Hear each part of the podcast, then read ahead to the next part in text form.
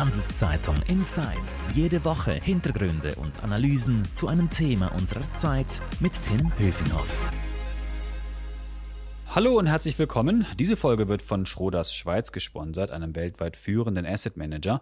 Schroders engagiert sich für eine nachhaltige Zukunft und nimmt als Treuhänder und Investor für seine Kunden aktiv Einfluss auf das Verhalten von Unternehmen. Mehr Infos dazu unter schroders.ch.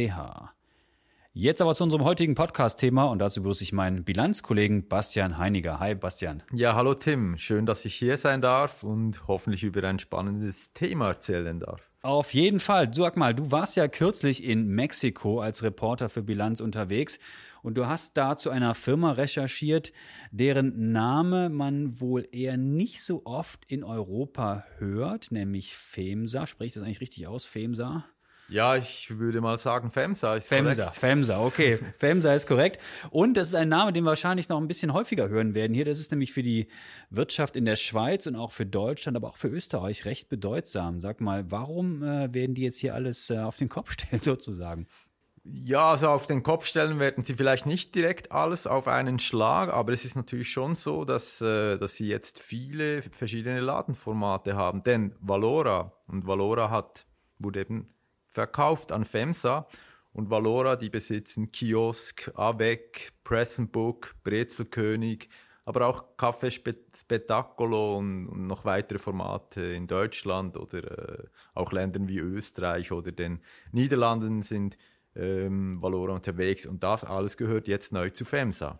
Also, wir lernen, dass die ein wichtiger Player sind und jetzt hier einiges übernommen haben. Erzähl noch mal kurz, wann die denn Valora übernommen haben oder läuft das noch?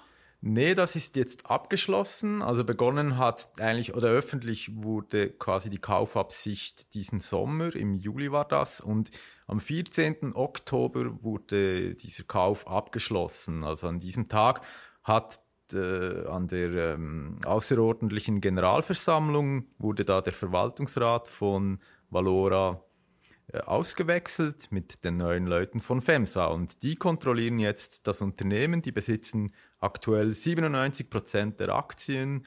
Und da wird es dann bald auch ein Squeeze-out geben, also das heißt, dass die jetzigen Valora-Aktionäre das dann zwangsläufig verkaufen müssen an FEMSA. Dann fliegt die Aktie raus sozusagen. War, genau, dann fliegt die Aktie raus aus dem Portfolio. Aber wann die Aktie, Aktie genau von der Schweizer Börse verschwindet, das ist noch unklar. Das konnte mir bisher noch niemand genau sagen, wann das sein könnte. Mhm. Jetzt mal ein bisschen weg von der Börse, mal ein bisschen mehr zum Kioskgeschäft. Da findet jetzt ein großer Wandel statt, was ich jetzt verstehe. Also dass dieser, dieser ausländische Anbieter jetzt hier versucht, in Europa Fuß zu fassen. Erzähl noch mal ein bisschen, warum dieser Markt eigentlich wichtig ist. Also wir gehen ja jeden Tag mehr oder weniger an solchen Kiosken vorbei, gehen auch oft rein, kaufen da was, aber merken gar nicht, dass gehört alles zu Valora. Da gehört ja eine ganze Menge, du hast gerade schon erwähnt, eine ganze Menge dazu, nicht ja, nur in der Schweiz. Das ist äh, inzwischen tatsächlich ein, ein großes Geschäft und was man auch sagen kann, Valora ist so neben Gob und Migro eigentlich die dritte Kraft im Detailhandel, aber eben fokussiert auf dieses Convenience-Angebot. Das heißt, ähm, die sind überall dort, wo viele Fußgänger unterwegs sind, vor allem an Bahnhöfen natürlich. Und das Ziel von Valora ist natürlich diesen Kunden da äh, frische Produkte anzubieten. Das also, Geld aus der Tasche das zu ziehen. Geld aus der Tasche zu ziehen, kann man auch sagen. Ja. Aber natürlich sind im Vordergrund auch immer mehr eben Foodprodukte. Also das heißt Sandwiches oder eben Brezel oder Salate, einfach Dinge, die man schnell konsumieren kann. Das läuft, das Geschäft, oder? das funktioniert gut. Dieses Geschäft läuft und das ist eben ein Wachstumsgeschäft. Ähm, und das ist auch so der Grund, warum FEMSA eben Interesse hat. Aber klar, da gibt es noch andere Gründe, auf die wir vielleicht auch noch zu sprechen Nein, kommen. sag jetzt, was sind die Gründe? Dann sage ich jetzt. Ähm, es war so, also ich war ja in Mexiko, in Monterrey. In Monterrey ist die Stadt, wo FEMSA vor über 100 Jahren gegründet worden ist. Zuerst als Bierkonzern und dann immer größer wurde. Und ich habe da den jetzigen Chef besuchen können. Daniel Rodriguez heißt er. Und den habe ich natürlich gefragt, was er hier in der Schweiz und in Europa vorhat. Und der hat mir erzählt, dass sie ein sehr breites Portfolio haben in ganz Lateinamerika, aber jetzt Möglichkeiten gesucht haben in den entwickelten Märkten. Und so haben sie sich Europa und auch die USA angeschaut und sind so auf Valora gekommen. Und warum sie bei Valora zugeschlagen haben, da ist natürlich ein wenig die Aktie auch eingebrochen seit, seit der Pandemie, also seit dem diesem. Lief nicht so gut in der Pandemie für diese die, Kioskbetreiber, oder? Die hatten natürlich Schwierigkeiten, oder? Die äh, in, in, den Zeiten des Shutdowns waren natürlich kaum noch Pendler unterwegs und da hatten die ein sehr schwierig, schwieriges Jahr im Jahr 2020.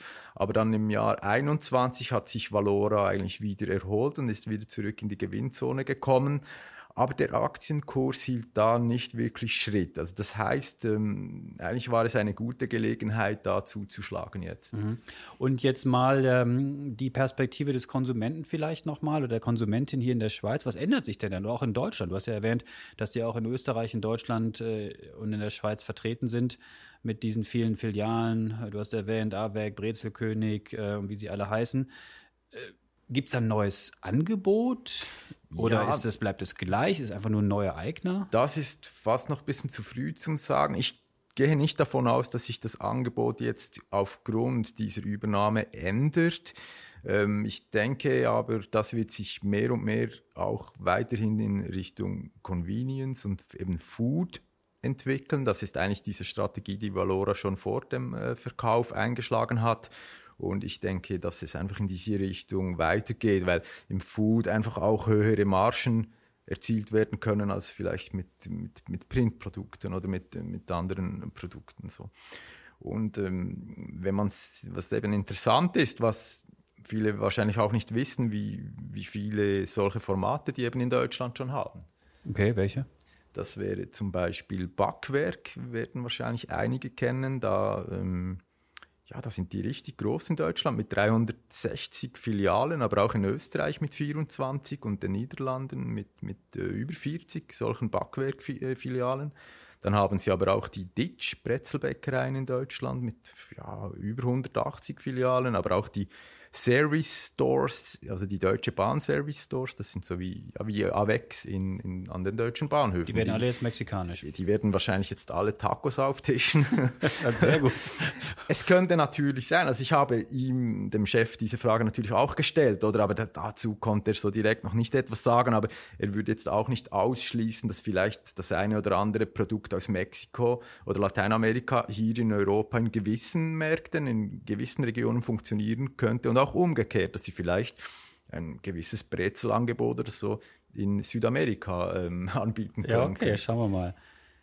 An dieser Stelle nochmal kurz ein Hinweis auf unseren Sponsor. Diese Folge wird von Schroders Schweiz unterstützt. Wie Schroders Nachhaltigkeit in seinem Investmentprozess integriert und Fortschritte misst, erfahren Sie unter schroders.ch. Bastian, jetzt hast du gerade schon ein bisschen erzählt, wie sich vielleicht die Produktpalette ändert, also bei uns oder in Mexiko vielleicht auch. Aber vielleicht noch mal ein bisschen zur Veränderung auch innerhalb des Unternehmens. Also wenn da jetzt der äh, mexikanische Investor einsteigt, äh, was heißt denn das dann eigentlich für die, für die Firma, Firma dann hier? Also ist das mhm. Management dann nicht mehr an Bord oder bleibt es an Bord? Was ist mit den Mitarbeiterinnen und Mitarbeitern? Ja, das ist eine, eine natürlich eine gute Frage. Ähm, die, die Änderung ist jetzt so gewesen, dass der Verwaltungsrat von Valora zurückgetreten ist und an die Stelle äh, vier Mitglieder aus der Geschäftsleitung von FEMSA jetzt in diesen Valora-Verwaltungsrat eingetreten sind.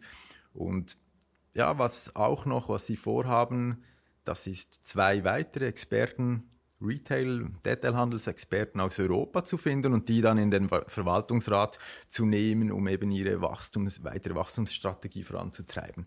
Was das fürs Management heißt, bisher jetzt eigentlich nicht viel, weil ähm, das Management und auch Valora-Chef äh, Michael Müller hat mir versichert, dass er äh, weiterhin an Bord bleiben wird und dass er eben motiviert ist, jetzt die schon eingeschlagene Wachstumsstrategie noch zu forcieren mit dem finanzstarken Großkonzern äh, im Rücken. Also nicht wie bei Twitter, wo der neue ja, Musk erstmal alle vor die Tür gestellt hat von heute auf morgen, sondern da bleibt der Chef noch an Bord. Genau.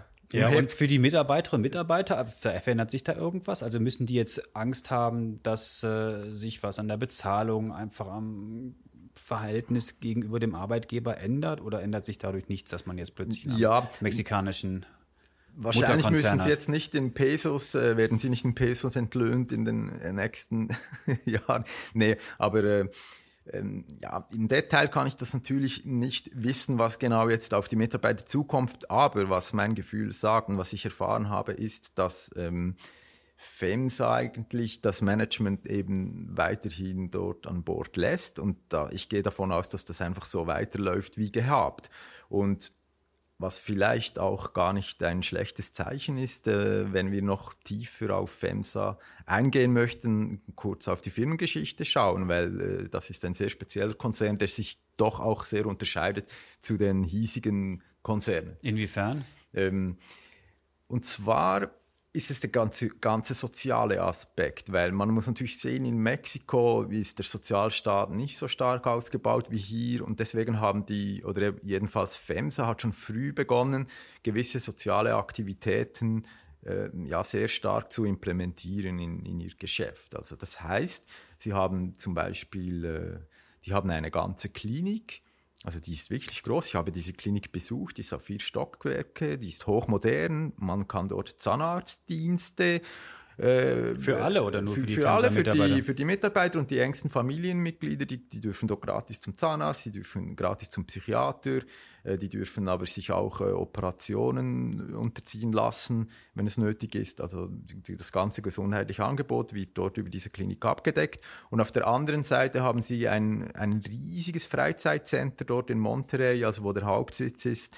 Ähm, und ja, dort gibt es Fußballplätze, Basketballplätze, es gibt ein, ein zweistöckiges Gym, es gibt Wer Mensen. steckt dahinter? Ist das familiengeführt, dieser, dieser Konzern? Oder? Der Konzern ist im Besitz von fünf Familien, die, die den Konzern eben 1890, äh, in dieses Jahr geht der Ursprung zurück und es, dort sind noch immer fünf Familien dahinter und die hatten halt die Absicht eben, dass, dass die Mitarbeiter dort einfach zufrieden sind. Natürlich am Schluss unter dem Strich, damit sie eine gute Arbeit leisten können. Oder deswegen brauchen die auch eine gute Gesundheit und müssen auch eigentlich in der Freizeit einigermaßen gute Rahmenbedingungen haben, dass sie dort glückliche Mitarbeiter sind. Und wie kommt es, dass bei FEMSA auch Bill Gates investiert ist? Das habe ich in deinem Artikel gelesen. Ja, das ist so. Das hat mir Bill Gates selbst jetzt im letzten Gespräch nicht erläutert. Nein, natürlich. nee, ich, ich kann natürlich nur spekulieren. Also äh, es ist natürlich so, dass FEMSA, also die Aktie, äh, würden jetzt auch manche sagen, dass die noch unterbewertet sei, natürlich auch, weil sie quasi in einem Developed, Developed Market äh, anzusiedeln ist, diese Aktie. Auch ähm, hat FEMSA ein sehr breites äh, Geschäft. Wir kommen vielleicht da noch kurz darauf. Also für manche Investoren ist das auch ein bisschen kompliziert, da durchzublicken, wo FEMSA überall tätig ist. Ja, sag, mal, sag schnell, was machen die denn äh, alles? Äh, also Kioske oder? Natürlich, die haben ihre, diese, diese Oxo-Läden. Ähm, das sind was ist ähnliche. Das, das sind Läden, so oft in Mexiko? Ja, das sind Läden wie, äh, wie Avec oder äh, Press Book ein, ein bisschen oder ein 7-Eleven kennen vielleicht manche, die im Ausland schon äh, herumgereist sind. Das sind eigentlich kleine Nahversorgungsläden, die in Mexiko wirklich auch, also auch in Mexico City und in vielen anderen lateinamerikanischen Ländern sind die einfach an jeder Ecke. Und dort geht, äh, geht die Bevölkerung hin, die kaufen dort äh, vielleicht Bier, Tabak, äh, Snacks, vielleicht Sandwiches, man kann zum Teil auch Tacos kaufen und man kann dort seine Rechnungen bezahlen, weil viele Mexikaner haben kein Bankkonto, deswegen haben die auch immer mehr so Finanzservices. Äh, genau, das, das, das ist so ähm, ihr, Haupt, ihr Hauptgebiet. Die haben 25.000 solche Läden inzwischen. Und dann haben sie äh, natürlich auch noch das Biergeschäft. Die sind mit 20 Prozent beteiligt an Heineken und FEMSA ist auch beteiligt am größten Coca-Cola-Abfüller der Welt, also volumentechnisch. Und es sind halt so verschiedene Geschäftsfelder äh, die Bill Gates dann äh, genau, die, die haben, wahrscheinlich interessant findet und es sind natürlich alle Geschäfte im Konsumgüterbereich, ein Bereich, der auch in der Krise natürlich gut laufen kann. Hinzu kommt noch die Dividende oder die bezahlt wird, das sind etwa 2,5 Prozent aktuell und dann eben die langfristige Perspektive der, der Familie, die dahinter ist. Oder die denken nicht in Quartalen, sondern in, in Jahrzehnte. Nochmal zurück in die Schweiz. Also die haben ja jetzt ein äh, großen Schritt jetzt nach Europa gemacht und wollen da ihre Macht oder ihren Einfluss ausbauen.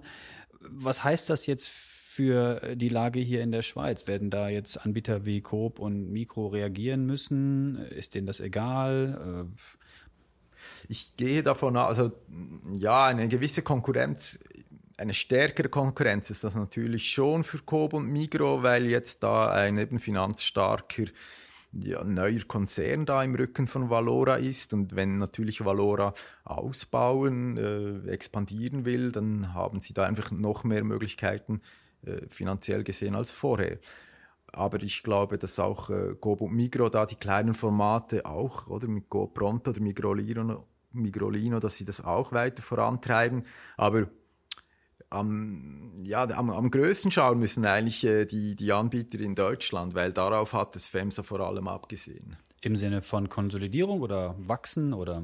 Ja, dort sehen sie halt die größere Chance zu wachsen mit diesen Convenience-Formaten. Oder, äh, also der äh, FEMSA-Chef hat mir gesagt, dass in Deutschland gibt es da einfach noch weniger Angebote auf diesem Gebiet. Und es, ein Experte hat mir dann auch gesagt, dass es viele lokale Anbieter gibt, gibt oder? und dort eigentlich noch keine solche Konsolidierung stattgefunden hat wie in anderen Ländern, wie in den USA oder in Asien oder eben Südamerika, wo, wo es dann große Ketten sind, diese, die, diese Tankstellenjobs, die diese kleinen Läden betreiben.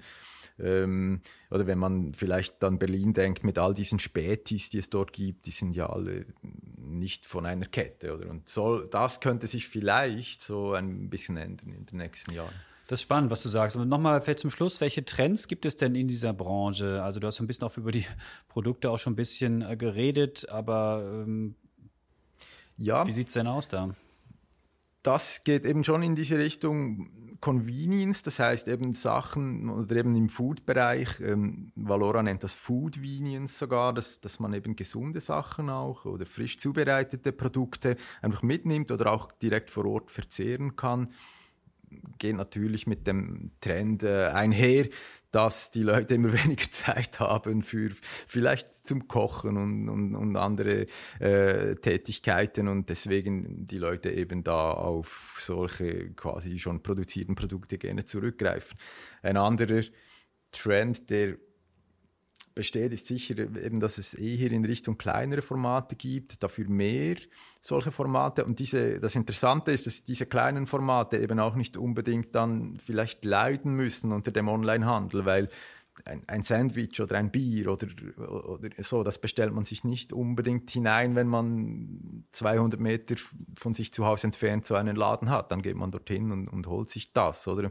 Und zum anderen können aber auch diese kleinen Läden, je mehr es von denen dann gibt, die können auch gewisse Services anbieten, vielleicht im, im, äh, eben, dass man auch vielleicht gewisse Dienstleistungen über diese abwickeln kann in, in Richtung Post, könnte ich mir vorstellen, oder auch, äh, dass man dort Kredite bekommt oder äh, ja, so solche Geschäfte erledigen kann. Und das kann dann auch vielleicht, äh, ob es das dahin geht, das werden wir sehen, oder dass diese zu kleinen Hubs werden, auch für E-Commerce, dass dort dann Lieferanten ihre Produkte holen und Päckli die ausliefern, genau, oder Päckli abgeben oder eben, dass jemand etwas bestellt und, und der Lieferant holt das in diesen kleinen Läden und liefert das dann aus.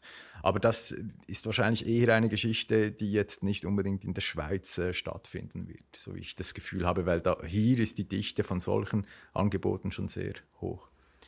Danke, Bastian, für deinen Besuch hier im Studio Sehr und gerne. herzlichen Dank für deine Insights. Mehr Infos zum Thema in der neuen Bilanz in Print und natürlich auch auf bilanz.ch und auf handelszeitung.ch im Netz.